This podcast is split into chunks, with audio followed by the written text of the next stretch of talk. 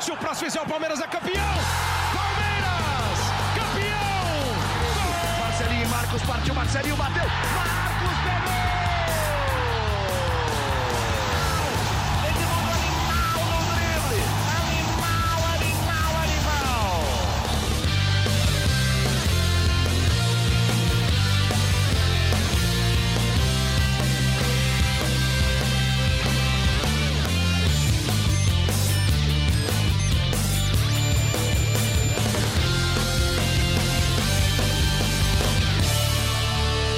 Estamos ao vivo, hein? Palestrinas e palestrinos, começando mais um GE Palmeiras, o seu podcast aqui do GE.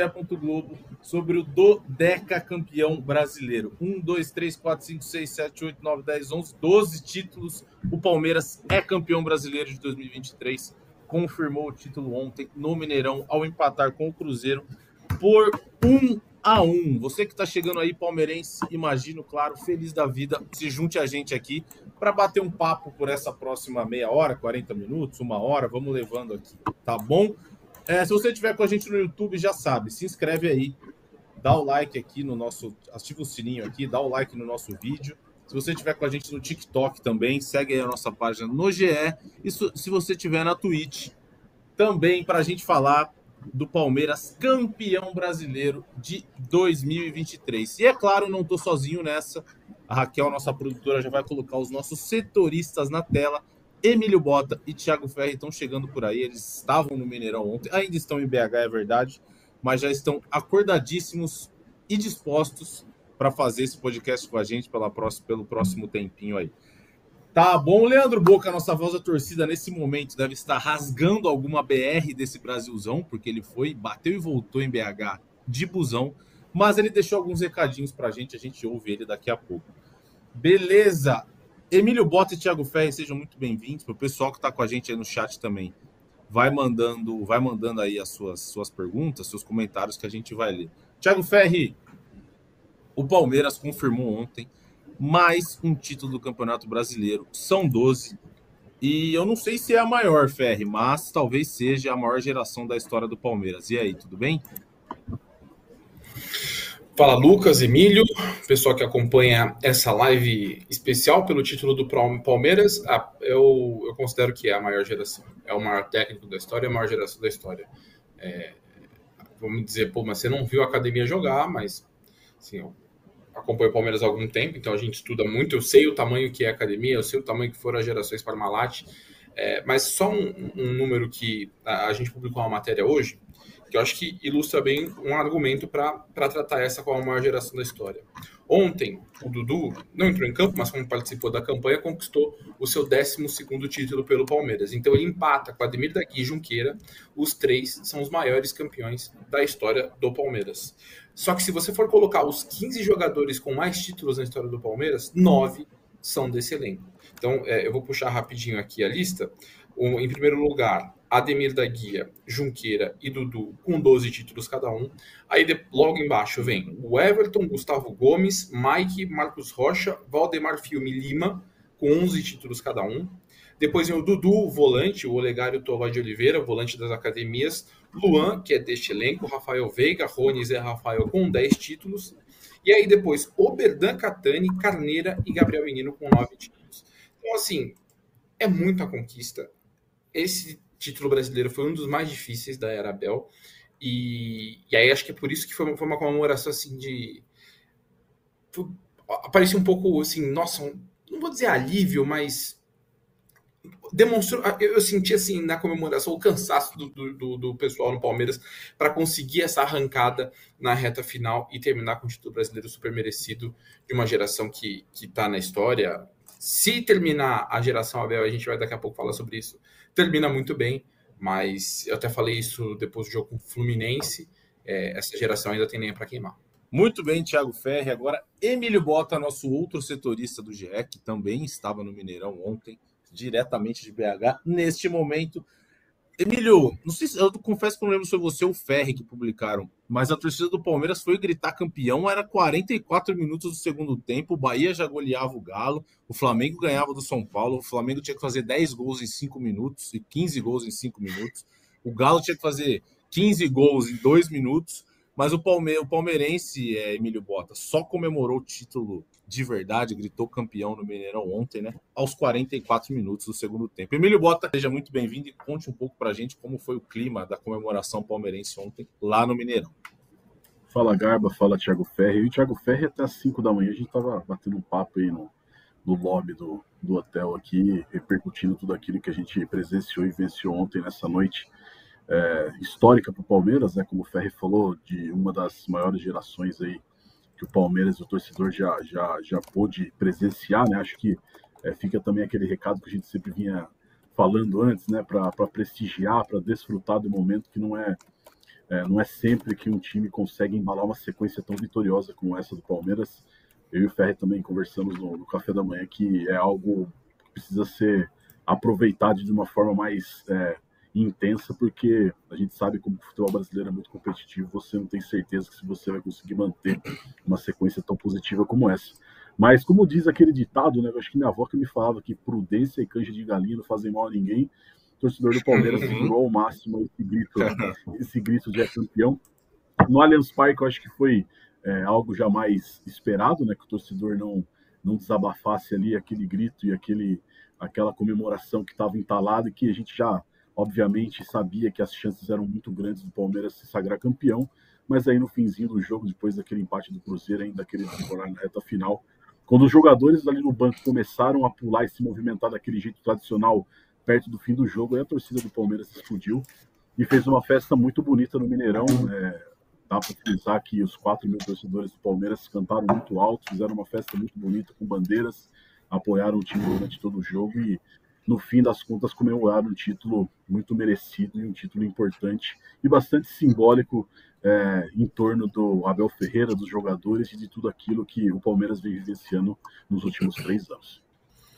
Muito bem, Emílio Bota. Agora, para a gente já rodar o primeiro áudio de Leandro Boca, nossa voz da torcida, como ele nos abandonou ao vivo hoje, mas ele deixou alguns recadinhos um de todos eles, né, três recados ele gravou direto do Mineirão e um ele deixou um recado especial, mas esse a gente já vai rodar no final.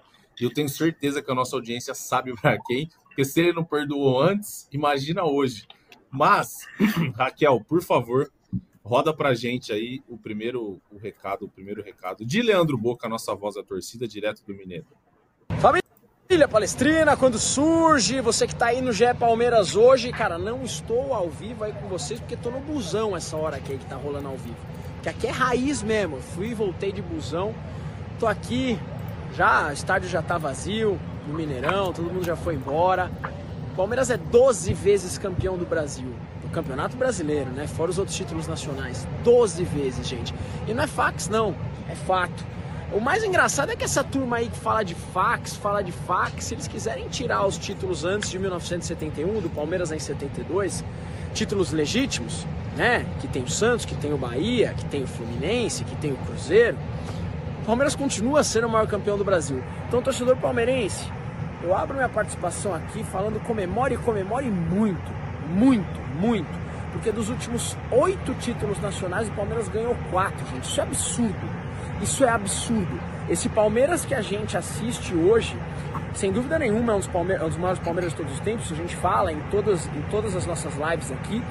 Agora a gente tem que colocar se de repente esse Palmeiras não é o maior Palmeiras de todos os tempos. É isso que a gente tem que começar a dosar. Já que o Abel é o maior treinador da história de todos os tempos, o Dudu, talvez um dos maiores jogadores que a gente já viu, o Everton a gente já põe ao lado do Marcos, o Veiga, não vou falar ao lado de Ademir da Guia, porque aí também é muito complicado, mas é um dos maiores meses que a gente já teve. Hoje o Palmeiras tem uma base muito campeã. Cara, que Palmeiras que a gente está assistindo. É isso, é isso. Recado do nosso Leandro Boca. O Ferri disse aí que, na opinião dele, é a maior geração da história. E Ferri, além do Dudu, que é o maior campeão, tem alguns nomes também que, não só no Palmeiras, mas tem um, um currículo invejável. Por exemplo, o Mike. O Mike é pentacampeão brasileiro. Já tinha ganhado duas no Cruzeiro, agora ganhou três no Palmeiras.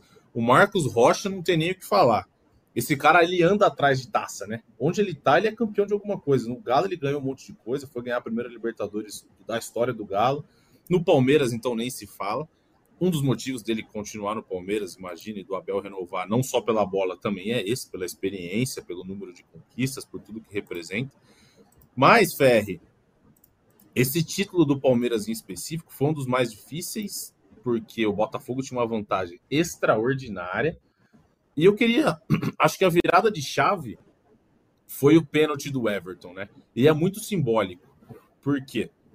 O Everton, que é um cara que todo mundo falava, ah, o Everton não pega pênalti, ele não pega pênalti, ele não pega pênalti, que isso, que aquilo, que isso, que aquilo. Aí na hora ele pegou o pênalti que de...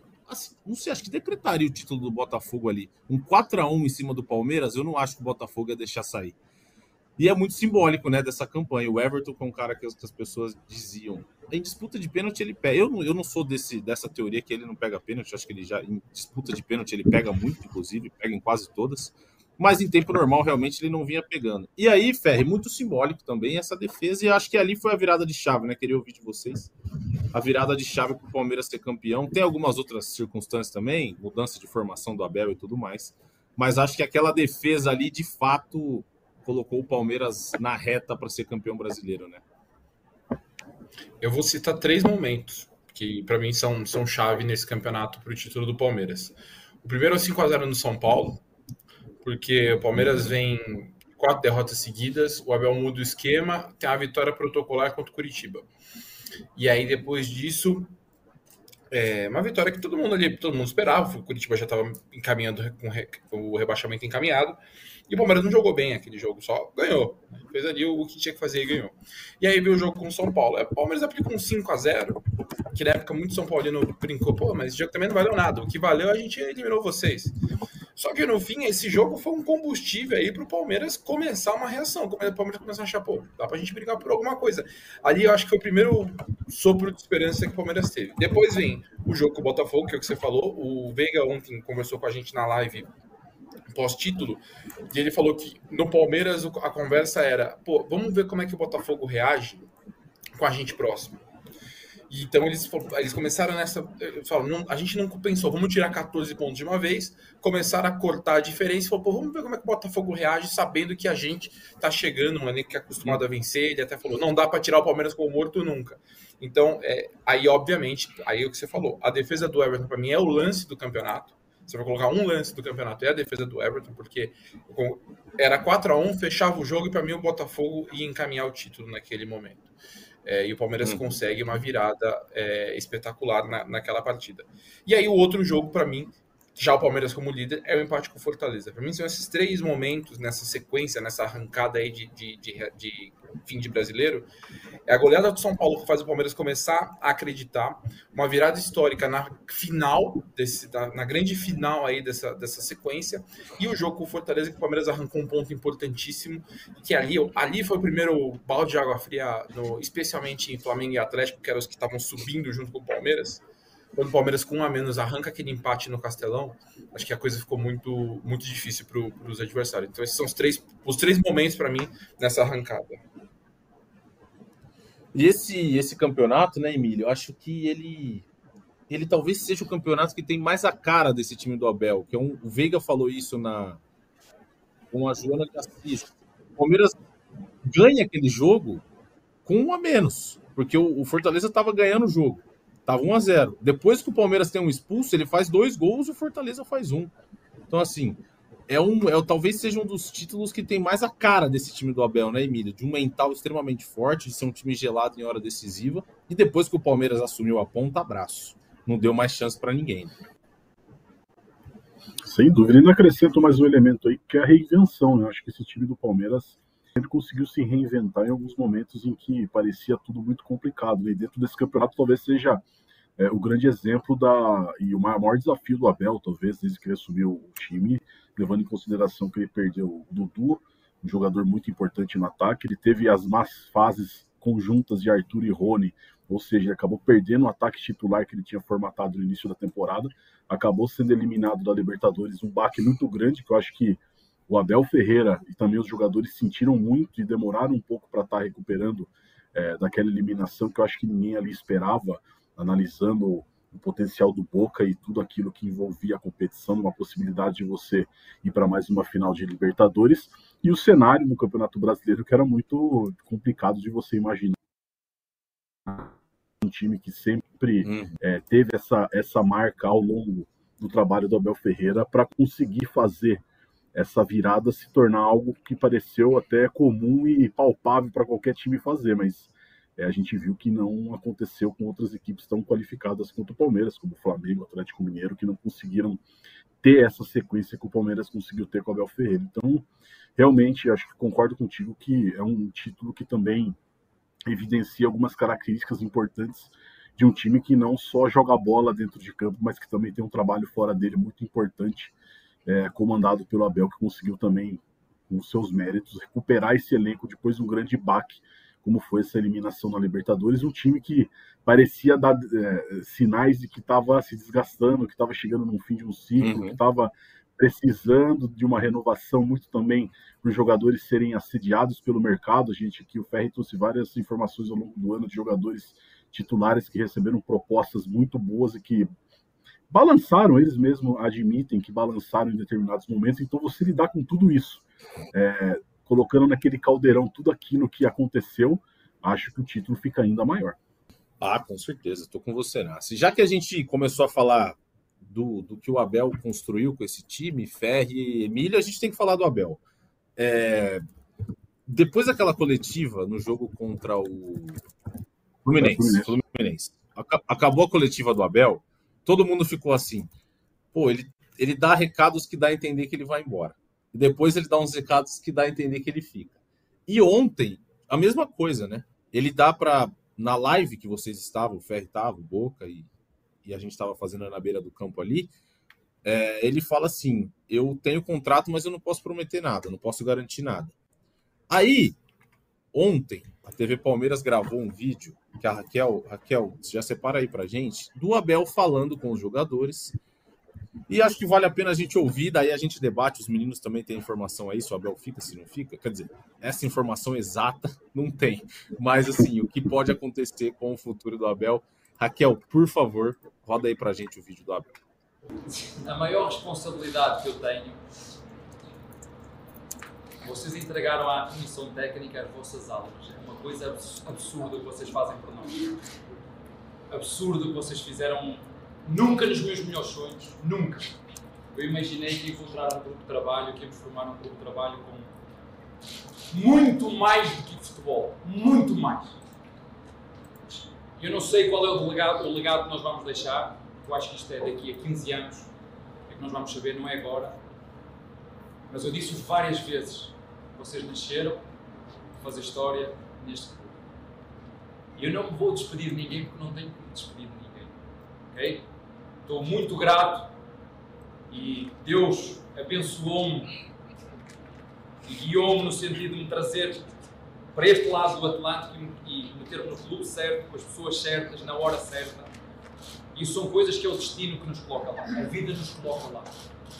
Como o Barros diz, e muito bem, eu só tenho palavras de gratidão para cada um de vocês, dos que jogaram mais aos que jogaram menos, dos que respeitaram sempre as opções do treinador. Isto falando especificamente para os jogadores, obrigado de coração, é um obrigado interno e volto-vos a dizer, o que nós construímos aqui, eu não consigo descrever por palavras, porque não se vê, sente-se. Disse-vos isso várias vezes. Aos nossos funcionários, disse isso muitas vezes ao longo do ano e de anos para trás. Vocês são absolutamente incríveis e um clube é feito de pessoas. E graças ao trabalho de todos que estão aqui dentro, sem exceção, nós conseguimos chegar ao final com mérito. Há alguns que vão querer desvalorizar, mas isso dá-me igual. Eu sempre vos disse, o brasileiro é uma maratona. Ganhar uma vez é difícil. Ganhar nove é muito, muito poucos. E nós nove e perdemos outras tantas, certo? E agora vocês vão me permitir, porque eu tenho aqui uma garrafa de champanhe, vou abrir e vou batizar todo mundo, ok?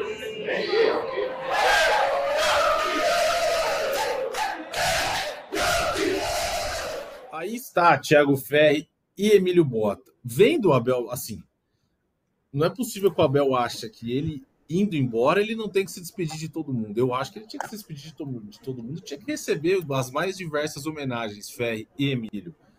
Não sei, eu já, assim, por esse discurso, não me parece que ele vai embora, Thiago Ferri. Mas eu quero ouvir de vocês, com a apuração que vocês fizeram ontem, com certeza muito bem feita no Mineirão, qual a sensação e qual a informação que vocês têm sobre a permanência do Abel, tá bom? Bom, a gente chegou aqui, eu e a Emília, a gente chegou em Belo Horizonte na terça.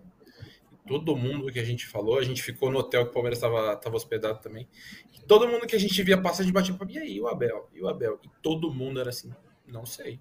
Não sei. Ele não falou nada, não comunicou nada. Não é nem que o Abel, ele nem, não é nem que ele chegou pro pessoal no Palmeiras e falou assim: ó, eu tenho uma proposta que realmente é muito boa e depois eu vou pensar. Nem isso ele estava falando, ele não falou nada. Então, todo mundo começava. Aí era muito curioso, porque eu falava, tá bom, mas temperatura, pelo que você tá uh, ouvindo aí dentro e tal. Aí a gente falava assim, ah, eu acho que ele vai embora. E a gente, não, eu acho que ele não vai embora, não. Ele não deu nenhum sinal. Então, é, vamos começar pela informação. É, o Abel não tratou de nada de uma proposta até agora com o Palmeiras.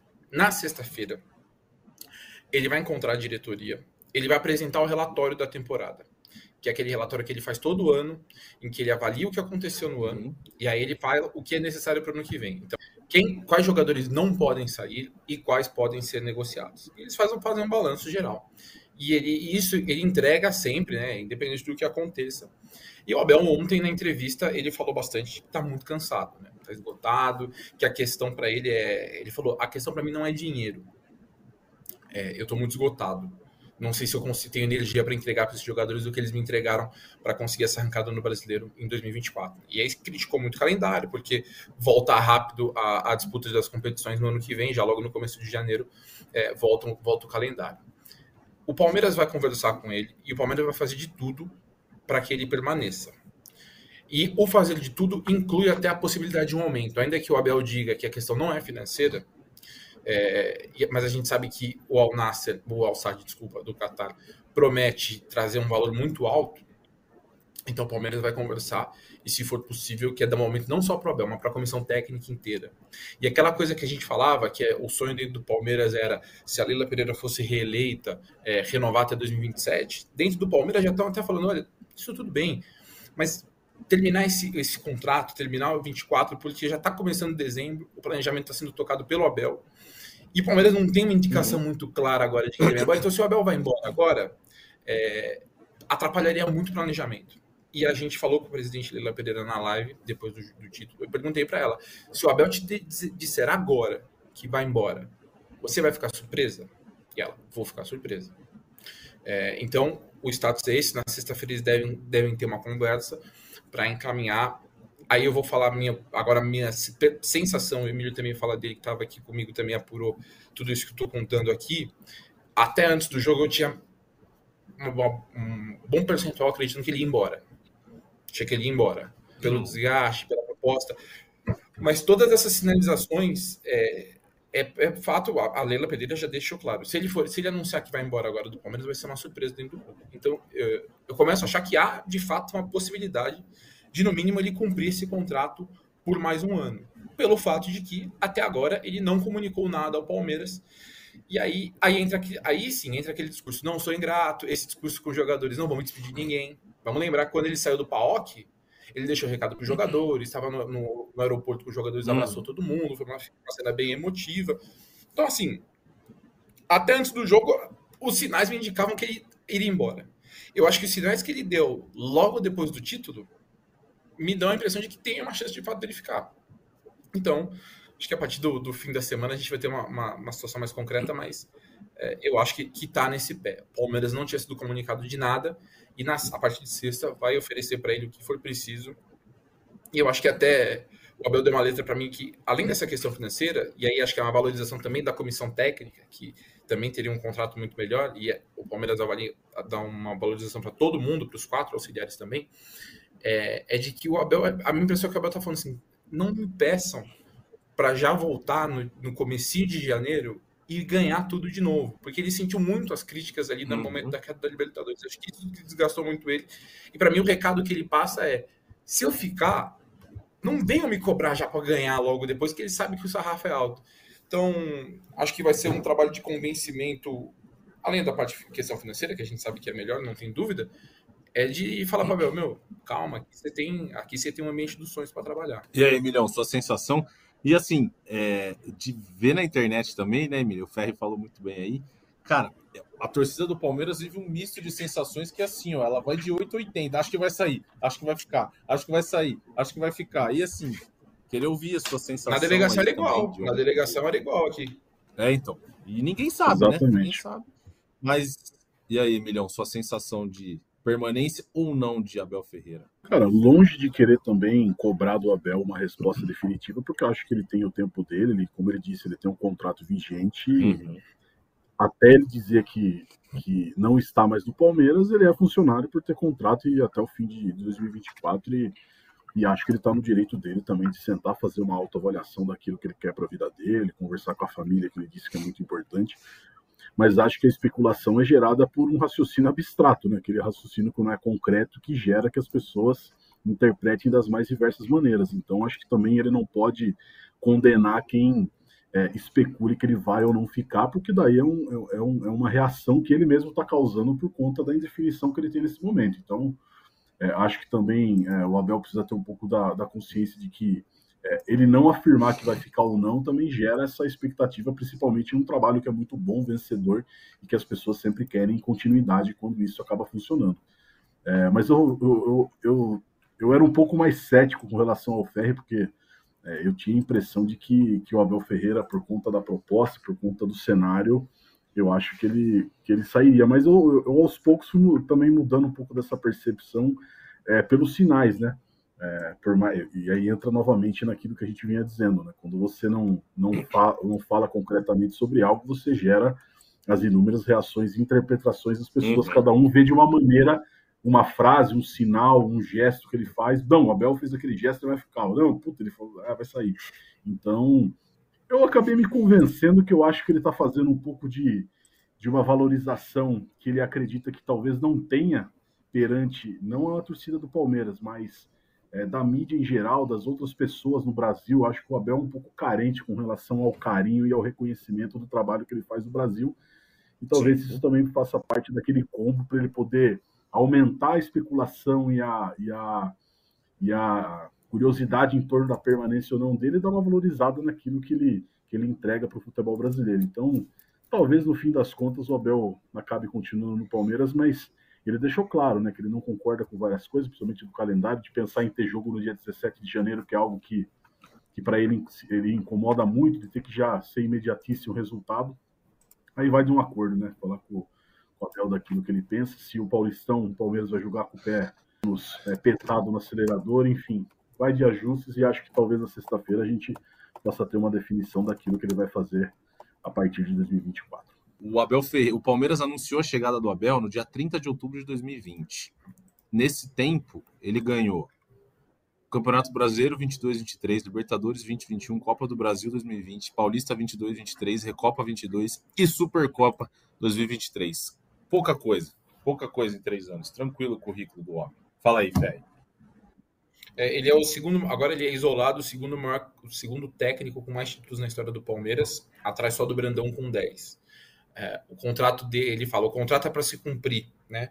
É, e aí eu, eu sempre acho que quando ele fala isso, há uma questão de multa.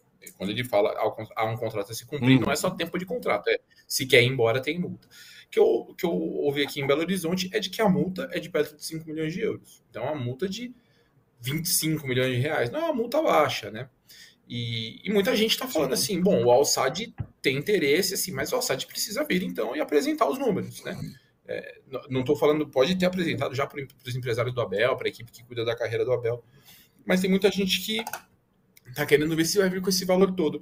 E, o Abel, e, e é muito engraçado porque o Abel deu uma declara, algum, algumas declarações que é, ele dessa vez vai a família para tomar a decisão, que ele falou, sempre toma uma decisão sozinho, dessa vez eu vou ouvir minha família.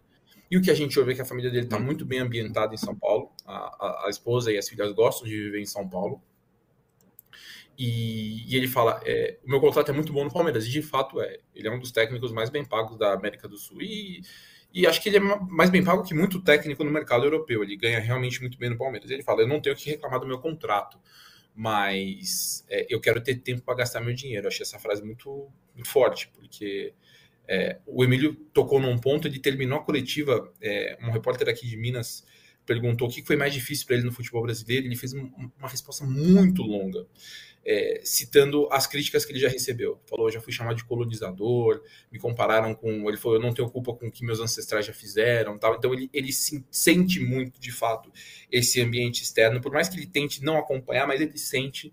É, então, isso de fato influencia, mas, enfim, não é um contrato fácil de se quebrar. E o Palmeiras vai fazer, assim. A gente, se a gente viu o Palmeiras fazer jogo duro para não liberar jogador na janela de meio de ano, imagina para liberar o Abel agora. Então, óbvio, se o hum. de chegar e falar, vou pagar a multa, vou embora, é uma coisa. Agora, o Abel fala, putz, vamos negociar? Não, não tem negócio. Não tem negócio. É paga a multa e aí você vai embora. Mas se não, não tem jeito. E, e dentro do Palmeiras acreditam que não vai chegar a esse ponto de, não, só na, paga a multa e vai embora, vai, e aí você vai embora, enfim. Mas é o que a gente falou, a partir de sexta, acho que essa situação vai ficar mais clara. Bem, meus amigos, para quem está com a gente na live, hoje a gente vai fazer um. A gente vai fazer um pouco mais curto, vamos caminhar já para o nosso final, porque os nossos guerreiros de Minas Gerais precisam retornar a São Paulo, senão eles vão perder o voo daqui a pouco. Leandro Boca não esteve presente para quem chegou agora, porque nesse momento ele está no ônibus também, voltando de BH, porque ele foi até lá acompanhar o jogo, trabalhar lá com a nossa equipe do GE. É, Tiago Ferre e Emílio Bota, a gente volta Obviamente que qualquer novidade, se o Abel fica ou sai, a gente faz um episódio. E voltamos também para fazer aquele episódio clássico, resumão da temporada, melhor jogador do Palmeiras, pior, quem a gente acha que fica, quem a gente acha que vai embora. A gente volta e faz aquele, aquele balanço geral que a gente faz todo ano, tá bom? Ô, Emílio, eu vou ouvir você e o Ferri, e no final a gente roda um recadinho especial do nosso Leandro Boca, que ele tem um ele tem um recado para Não sei se tem algum, algum colega que torce para esse time aqui na nossa live. Acho que não, porque essa turma deve estar com a televisão desligada, não vai botar nenhum canal de esporte hoje, vai assistir nada, porque a noite ontem foi triste para quem, quem torce para o Santos. Tá bom, Emílio Bota, muito obrigado, bom retorno de Minas, beleza? Valeu, Lucas, obrigado. Agradecer também ao Thiago Ferri pela parceria aí nesses dias em Belo Horizonte. Um prazer trabalhar contigo e parabenizar o torcedor palmeirense por mais um título aproveite, esqueça um pouquinho se o Abel vai ficar ou não, desfrute do momento. Em 2024, pensa novamente nessa caminhada aí do Palmeiras na temporada. Abraço a todos. Muito bem, Emilhão, bom retorno. Thiago Ferri, muito obrigado. Qualquer, informa, qualquer informação concreta de fica ou não do Abel, a gente faz um. Acho que ele merece. Se ele for embora, ele com certeza merece um episódio especial.